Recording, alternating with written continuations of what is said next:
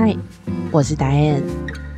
在人与人相处的过程当中，你认为什么是让关系品质好的关键因素之一呢？我想，如果答案是沟通，应该很多人也会认同。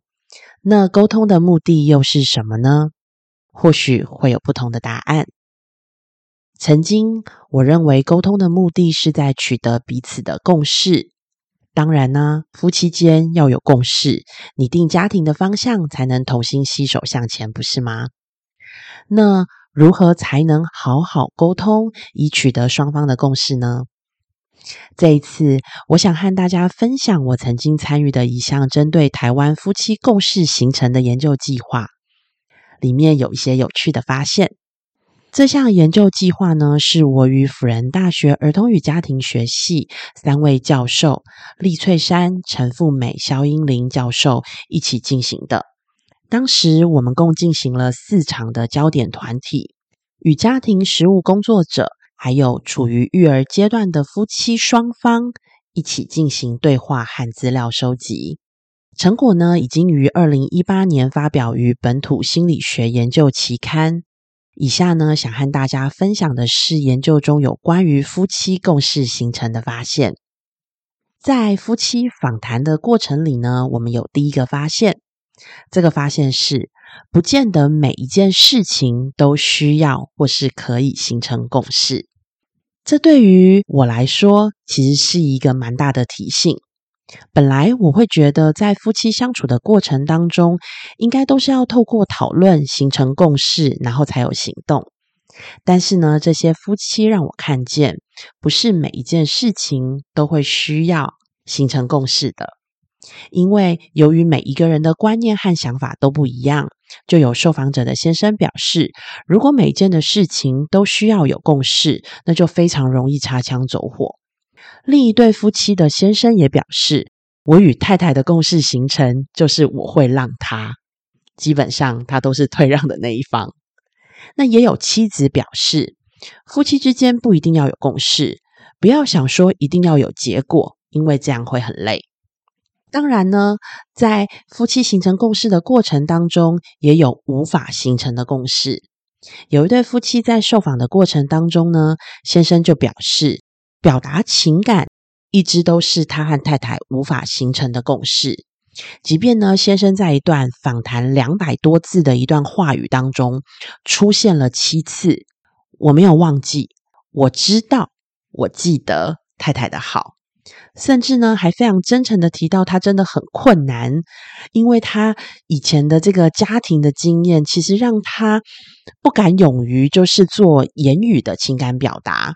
但是呢，太太还是希望先生能对她说出情感，这是太太的需求。其实啊，这也呼应了婚姻当中长期存在的性别落差。蛮多在婚姻关系中的太太呢，其实希望在关系当中感受到被重视、被爱。但是呢，先生往往会觉得行动比较重要，而且并没有忽略太太的感受。这种落差呢，在实物上其实不容易突破。不过呢，我们还是可以透过上述的例子发现，婚姻当中呢，不是每一件事情都需要或者能够形成共识的，尤其是感受类的议题。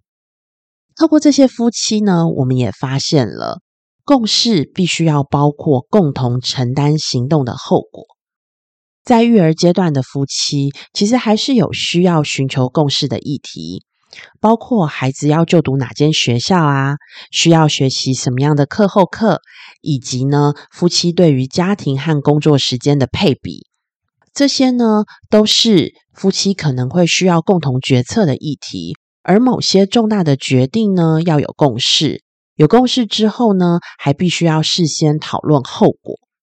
例如，我记得当时讨论最热烈的话题是，有一个太太呢，希望先生多点时间投入在家庭，因为长期先生把时间放在工作，让太太觉得压力非常的大，所以她希望先生更多的时间投入在家庭。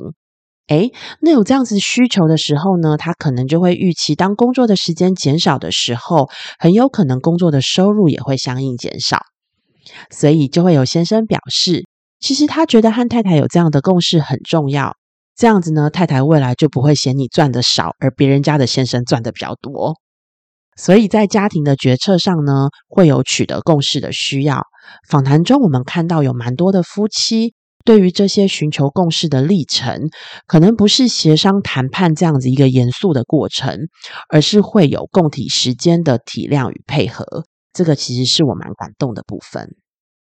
跟着这些夫妻呢，也有第三个访谈的结果，是未经沟通的共识，其实都只是自以为是。通常啊，我们也会遇到夫妻双方对于行动解读的不一致而产生误会。在我们的计划中呢，就有两个例子，一个是先生担心咸酥鸡变冷不好吃，所以呢，把太太买回来的咸酥鸡就先吃光了，想说如果之后太太要吃的时候呢，他再买给她。结果太太想吃的时候，发现咸酥鸡被吃光了，生气的就认为先生很自私，两个人就吵起架了。类似的例子呢，也发生在另一对夫妻身上。太太呢，在电锅里蒸包子，想说隔天早上要当早餐。先生晚上回家了之后呢，打开电锅发现，哎，有包子哎，而且呢，好像还有一个已经被吃掉了。心想呢，应该其他就是留给他的吧。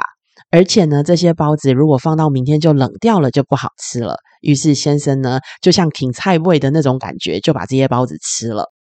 早上起床呢，太太看到超级生气的这个争执呢，也引发了让先生觉得很委屈。这两个例子的先生，他们的行为呢，可能都是来自于过往的互动经验。例如，先生们可能认为把冷掉的食物吃掉是对妻子的一种体贴，但很可惜，这个举动呢，和妻子好像没有太大的共识。或者呢，在不同的情境下，相同的行为反而惹怒了妻子，所以共识很可能不是一个固定的状态哦，它必须是不断的沟通与调整。那既然需要不断的沟通与调整，但是共识的形成其实并不容易啊，因为它往往牵涉到文化和个人价值的影响。那我们要如何帮助每对夫妻来形成共识呢？实务工作者有提供以下两个建议：第一是这些夫妻必须要先有意愿，才有可能有共识。食物工作者的经验是，意愿就像是一把钥匙，要有意愿敞开，要有意愿倾吐，事情呢就容易的很多。所以，对于情感稳固的夫妻来说，就算会有争执，但因为他们看重对方，通常会比较容易磨合。偏偏呐，有许多相怨多年的夫妻，对他们来说，要重新燃起经营婚姻的意愿，就是很不容易，以至于呢，对某些事情达成共识就是困难的。这个时候呢，也不需要心急，只需要呢，先帮一方找出口。